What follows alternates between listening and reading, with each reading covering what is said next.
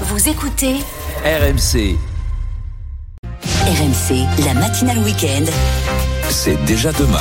Le salon donc qui fermera ses portes demain et où on a vu beaucoup de technologies cette année. Oui, l'attaque à la rescousse des agriculteurs pour les aider à résister à, à tous les aléas climatiques. Bonjour Anthony Morel. Bonjour. Oui, du gel à la grêle, en passant par la sécheresse, dont on parle beaucoup évidemment en ce moment. Oui, alors il y a beaucoup beaucoup d'innovations hein, qui sont présentées sur ce salon de l'agriculture. Je vous donne trois exemples très concrets. Le premier, bah, c'est qu'on va en fait euh, concevoir, j'allais dire, des, des champs connectés. On va mettre de l'intelligence dans les exploitations, dans les parcelles. C'est ce que propose une start-up qui s'appelle.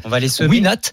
C'est presque ça. Ouais, blé, bah, c'est presque ça. En fait, c'est des petits capteurs qu'on va mettre sous la terre, effectivement, et qui vont être capables, eh bien, de nous donner en temps réel, euh, et par, exemple, le, le niveau de, de stress hydrique, comme on appelle ça en cas de sécheresse, euh, ou euh, les prévisions de gel. C'est-à-dire qu'on va avoir, grâce à ces sondes et à ces capteurs, des prévisions météo, mais ultra ultra précises à l'échelle non pas d'une ville mais à l'échelle d'une parcelle ça va faire remonter tout un tas d'informations stratégiques vers le smartphone de l'agriculteur et donc il va pouvoir savoir exactement à quel moment il faut irriguer, en quelle quantité, donc on va économiser de l'eau. On va savoir le moment optimal où il faut semer ou récolter, quelle quantité d'herbicides, de pesticides il faut mettre et à quel endroit.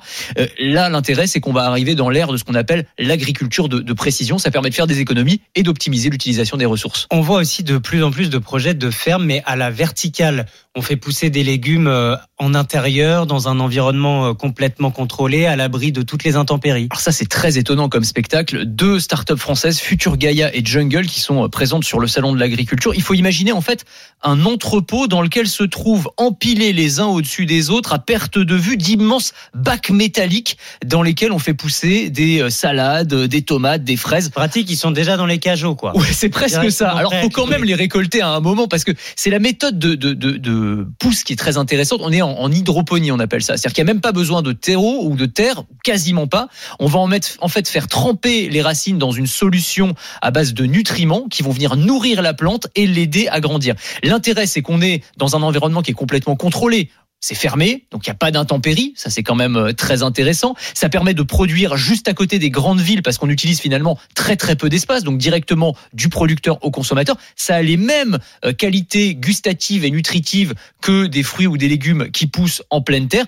Et on va aussi utiliser beaucoup moins d'eau. Encore une fois, hein, c'est Eh oui. très intéressant. Par exemple, pour un kilo de salade en pleine terre, il faut compter 150 litres d'eau. Et bien avec ces fermes verticales, c'est moins de 10 litres d'eau. Sécheresse, c'est déjà maintenant, sans compter euh, l'été, avec les fortes chaleurs. Il y a d'autres solutions pour euh, cet été qui Ah. s'annonce déjà caniculaire. Alors il y a notamment une innovation assez géniale euh, qui s'appelle Ombrea. Ils sont basés à Aix-en-Provence. Ce sont des ombrières intelligentes, c'est-à-dire des grands panneaux amovibles, un peu comme des volets qu'on va placer au-dessus d'une exploitation, par exemple des tomates ou de la vigne, couplés à des capteurs qui recueillent des données météo. Et en fonction de l'ensoleillement, de l'humidité, du froid, eh bien ces panneaux vont s'ouvrir et se refermer pour moduler de manière très précise l'ombrage au sol. En gros, ça va protéger euh, de la grêle en hiver ou du grand froid, mais aussi quand le soleil tape trop fort, on va créer une sorte de microclimat pour optimiser la pousse en fonction de chaque plante. Incroyable. Merci beaucoup Anthony Morel. C'est déjà demain à retrouver en podcast sur l'appli RMC.